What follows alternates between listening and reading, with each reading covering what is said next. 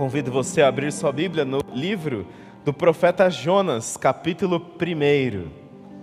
Hoje nós vamos refletir sobre este intrigante personagem que é o grande peixe da história do grande profeta Jonas. Jonas, capítulo 1,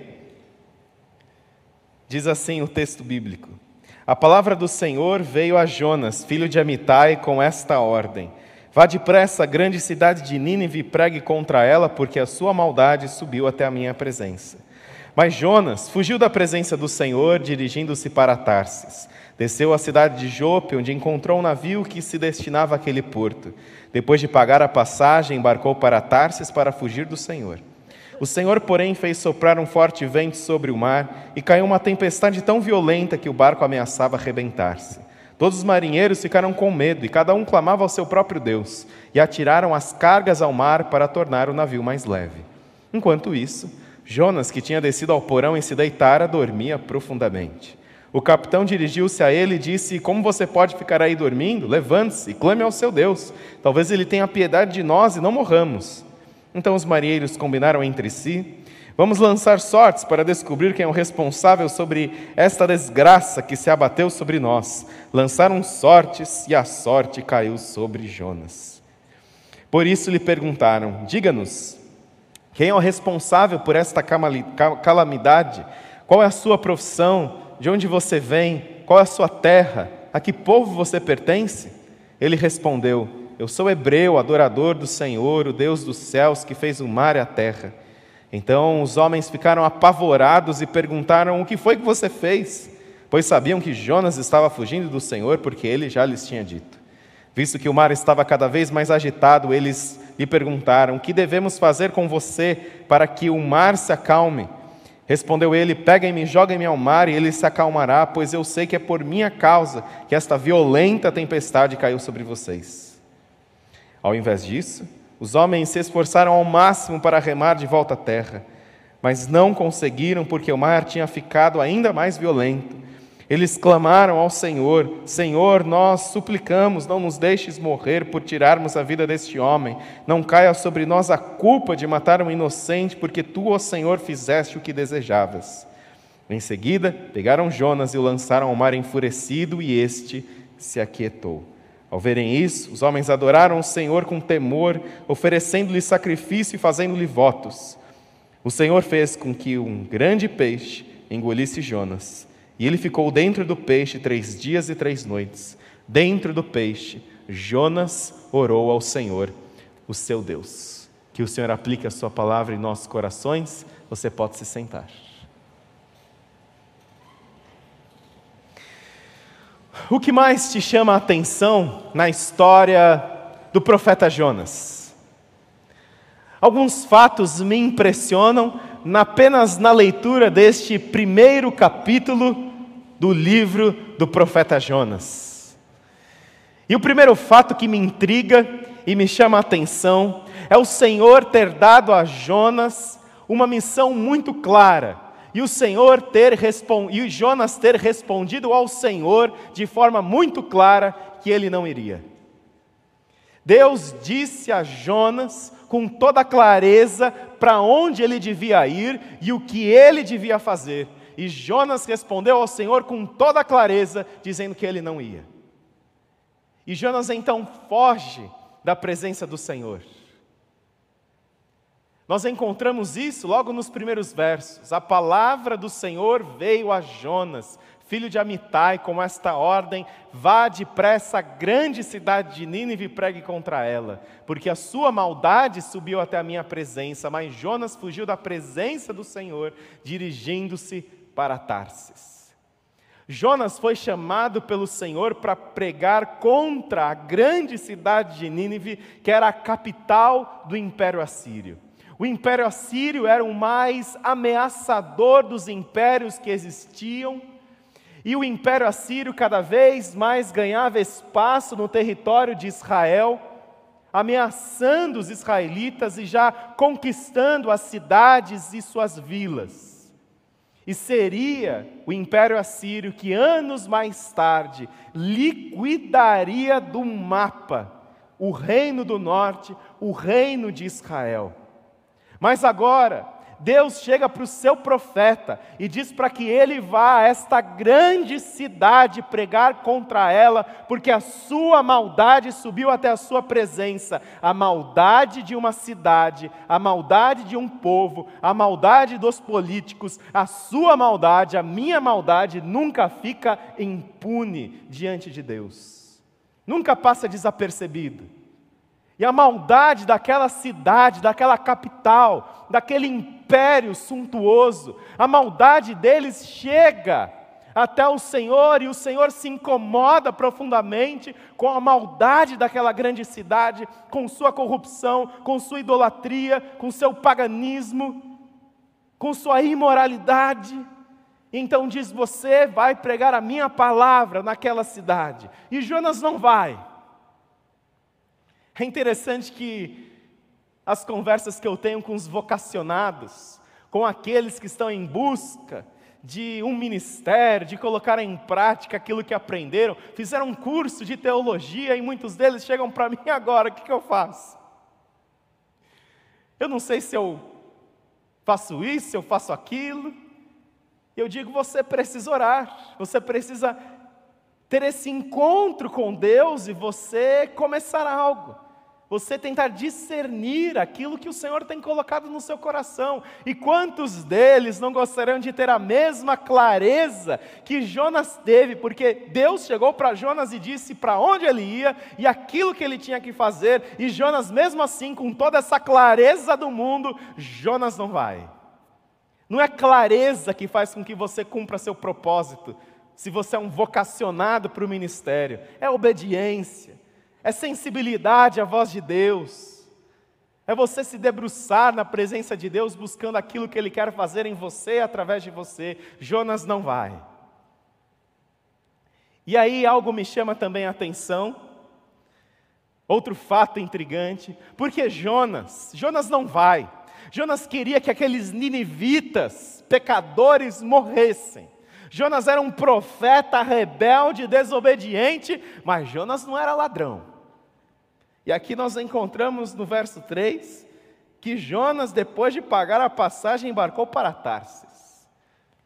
Jonas queria que aqueles gentios morressem, mas ele não era ladrão. Ele não ia entrar no barco nem ia pagar a passagem. É interessante como todos têm a sua ética. Ninguém é 100% mal, ninguém é 100% bom. E Jonas, ele paga a sua passagem. Ele quer que todos morram, mas ele vai pagar a passagem alguma ética aquele profeta tem, quase que uma ética situacional. Né? Dependendo da situação, eu tenho um comportamento. E aqui Jonas, ele paga a sua passagem. Que negócio é esse? Entrar no navio e não pagar a passagem, mas Jonas queria que aqueles pecadores morressem. Mas Jonas não era ladrão. Muitas vezes nós temos incoerências na nossa postura ética. Nós temos incoerências nas nossas, na nossa postura de servos do Senhor, porque nós comemos um mosquito e engolimos um camelo, como Jesus disse em relação aos fariseus. Nós coamos um mosquito, mas engolimos um camelo. E nós vamos tendo posturas incoerentes, posturas incoerentes à luz da palavra de Deus. Porque Jonas, não, Jamais possa entrar num navio sem pagar a passagem. Jamais posso fazer isso ou aquilo outro. Mas outras coisas não têm esse mesmo rigor, não têm esse mesmo padrão de moralidade, não têm esse mesmo padrão de obediência ao Senhor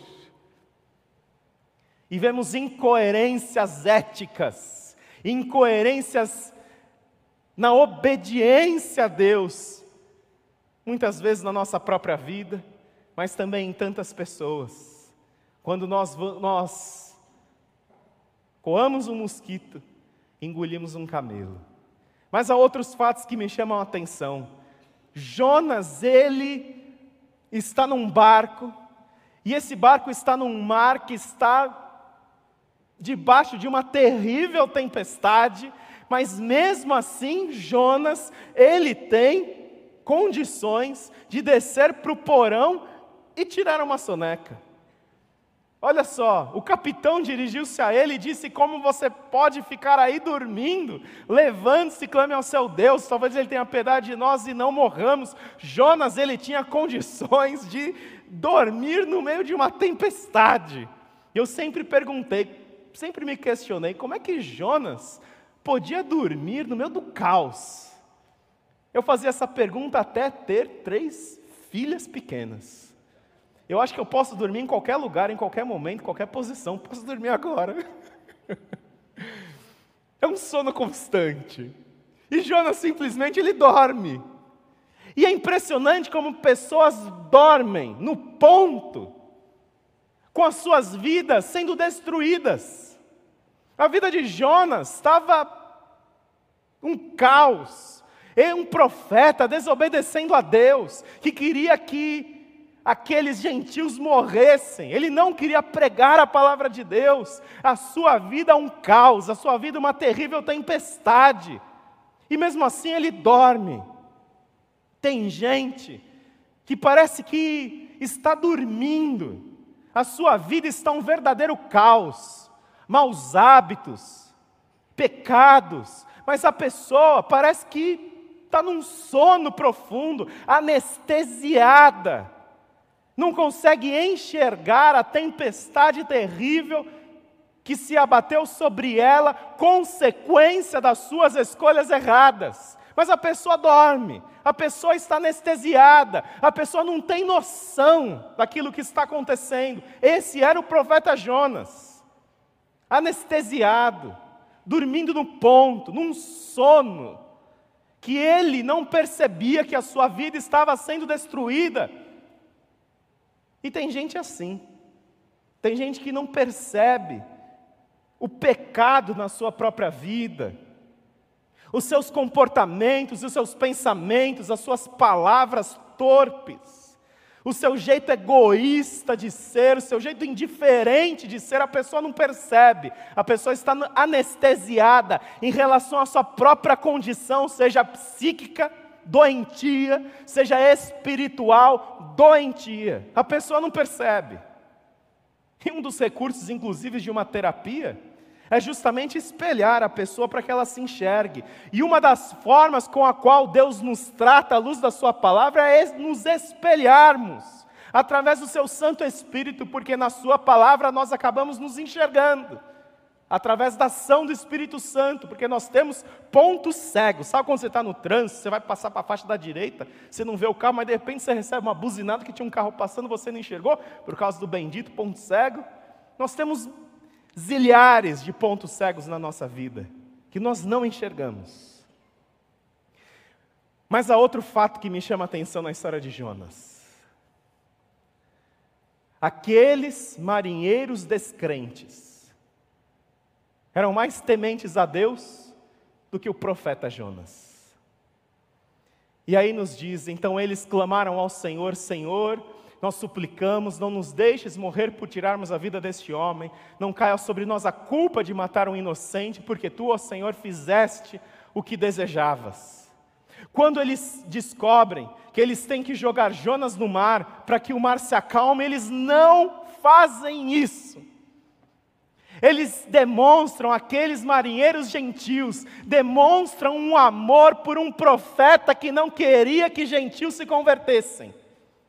Aqueles gentios demonstram um amor pelo profeta, um temor a Deus que faltava para Jonas. E como é terrível quando nós encontramos pessoas que não têm um relacionamento pessoal com Jesus ou com Deus, sendo mais amáveis, mais misericordiosas, com casamentos muito melhores do que os crentes. Quantas vezes nós não encontramos crentes sendo muito mais acusadores, desejando a que os outros morram mesmo, que cai um raio na cabeça do fulano, que cai um raio na cabeça da fulana, e aí a gente encontra esses marinheiros gentios, pecadores, que amam mais Jonas do que Jonas os ama. Porque Jonas não queria que eles se convertessem, por isso que ele não prega. Jonas queria que eles fossem condenados pelos seus pecados. E muitas vezes as pedras estão clamando, porque nós estamos nos calando. Falta o amor de Jesus em nós e através de nós. E Deus tem levantado algumas pedras para clamarem. Então aquele profeta que não queria pregar, ele prega com a sua desobediência. É uma ironia, porque quando eles jogam Jonas no mar, olha o que acontece. Então pegaram Jonas e o lançaram ao mar enfurecido, e este se aquietou. Ao verem isso, os homens adoraram ao Senhor com temor, oferecendo-lhe sacrifício e fazendo-lhe votos. Aquele profeta que não queria pregar, pregou até com a sua desobediência, porque nada para o que Deus quer fazer. Então aqueles marinheiros conheceram o poderoso Deus de Israel, Criador dos céus, da terra e do mar. E eles tiveram um encontro com Deus através da desobediência de Jonas. Do Jonas que não queria que gentios se convertessem. Jonas é o primeiro missionário transcultural da Bíblia. O primeiro missionário a levar a palavra de Deus para um outro povo. Não apenas para os judeus, não apenas para Israel, mas para uma outra nação. E mesmo assim Jonas não vai, mas mesmo desobediente, e mesmo desobedecendo, Jonas prega com a sua própria desobediência. Deus usa até a desobediência de Jonas para alcançar aqueles marinheiros. Eles têm um encontro com Deus, eles fazem sacrifícios, eles adoram o Senhor. Jonas era um nacionalista que não entendia que a graça de Deus pode se estender para pessoas que pensam diferente dele, que se alimentam diferente dele, que têm outra, outro estilo de vida. Ele não entendia como a palavra de Deus podia chegar aos ninivitas, apenas a Israel. Ele é um profeta do reino do norte, do reino de Israel, do reino de Jeroboão II. Ele não queria pregar a palavra de Deus para os ninivitas, e não, e não cabe na caixinha teológica de Jonas, a palavra de Deus chegando aos pagãos, a palavra de Deus chegando aos gentios. Então ele desobedece porque ele não compreende. E aí vem o último fato que me intriga, que é o grande peixe. Então o Senhor fez com que um grande peixe engolisse Jonas, ele ficou dentro do peixe três dias e três noites, e Jonas ficou consciente, porque ele ora de dentro do peixe. Eu imagino Jonas, quando ele foi jogado ao mar, não vê a costa, nem no leste, nem no oeste, nem no norte, nem no sul, e de repente vê um grande peixe o engole. Muitas pessoas têm levantado esse ponto do grande peixe para dizer que a Bíblia não é confiável, que é uma lenda, que é uma história sem respaldo. Mas se você pesquisar aí na internet, você vai ver que tem casos de pessoas que foram engolidas por grandes peixes, há relatos em diferentes partes do mundo.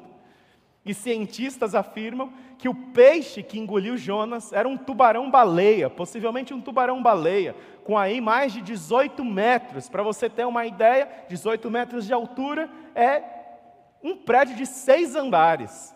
Um prédio de seis andares engoliu o profeta Jonas. E então ele deve ter pensado que ali era o seu fim. Mas é interessante também que não apenas a ciência ela afirma essa história como sendo verídica, mas o próprio Jesus afirmou essa história como sendo verdadeira, porque Jesus cita essa história para comparar com aquilo que iria acontecer com ele. Olha só o que Jesus fala. Pois assim como Jonas esteve três dias e três noites no ventre de um grande peixe, assim o filho do homem ficará três dias e três noites no coração da terra. Jesus usa a história de Jonas, e a usa porque é verdade, é uma história verdadeira, para fazer uma alusão àquilo que iria acontecer com ele mesmo. A Bíblia ela é confiável.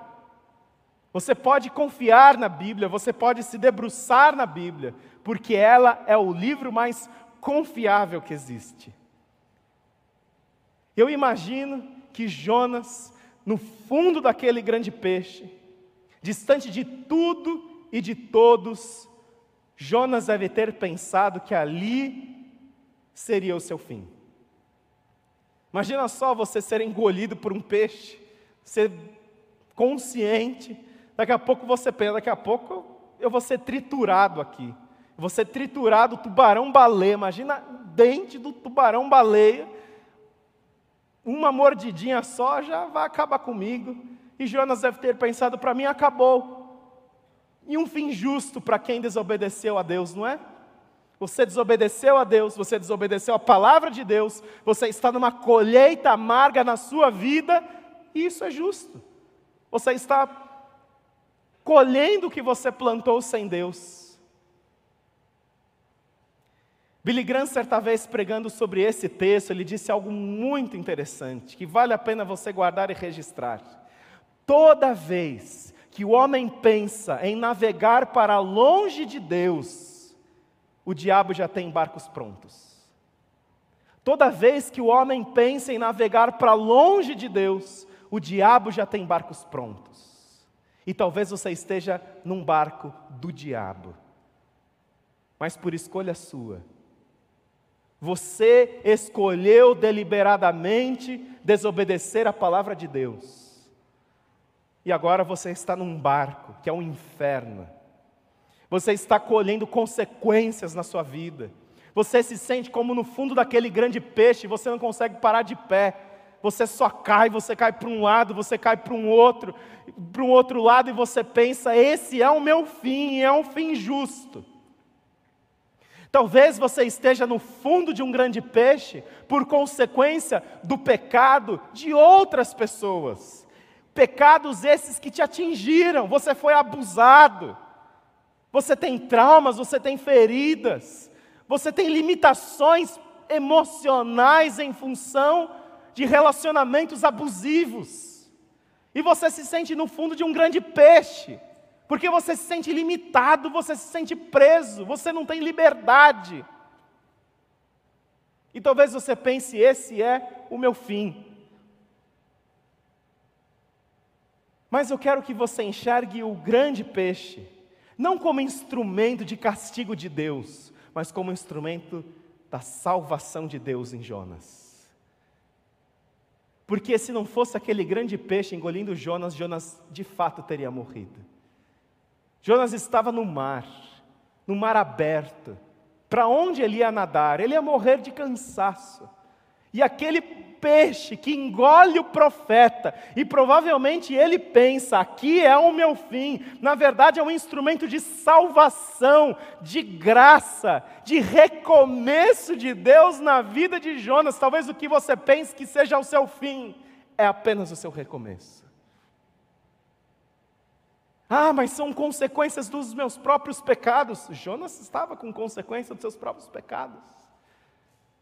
E o que você pensa que é o seu fim, na verdade, com a ação de Deus é apenas um recomeço. Porque não há poço que seja tão profundo que o Senhor não possa estender a sua mão e te puxar. Não há ventre de um grande peixe. Não há abismo tão profundo na face da terra que o Senhor não possa ouvir a sua oração. E Jonas ora do fundo do grande peixe. E ele diz: lá de dentro do peixe, Jonas orou ao Senhor, ao seu Deus. Ele disse: Em meu desespero, clamei ao Senhor e ele me respondeu. Do ventre da morte gritei por socorro, eu viste meu clamor. Do ventre da morte. E talvez você que esteja conosco de forma online ou aqui presencial, talvez você se sinta no ventre da morte. Você sente que você está preso, aprisionado, que você precisa de libertação. E Deus, ele ouve a oração de Jonas. Jonas desobedeceu. Jonas fez o que Deus tinha dito claramente. Pra, Jonas não fez o que ele, Deus tinha dito claramente para ele fazer. Como é a palavra de Deus, a palavra de Deus é clara. A palavra de Deus pode ser lida, pode ser memorizada, pode ser decorada, mas mesmo assim nós pecamos deliberadamente e nunca pecamos por falta de informação. Ah, eu não sabia. Você sabia e você matutou como é que você ia pecar. E Deus, Ele, está disposto a ouvir a sua oração, não importa se seja do ventre da morte, e Deus tem uma segunda chance para você.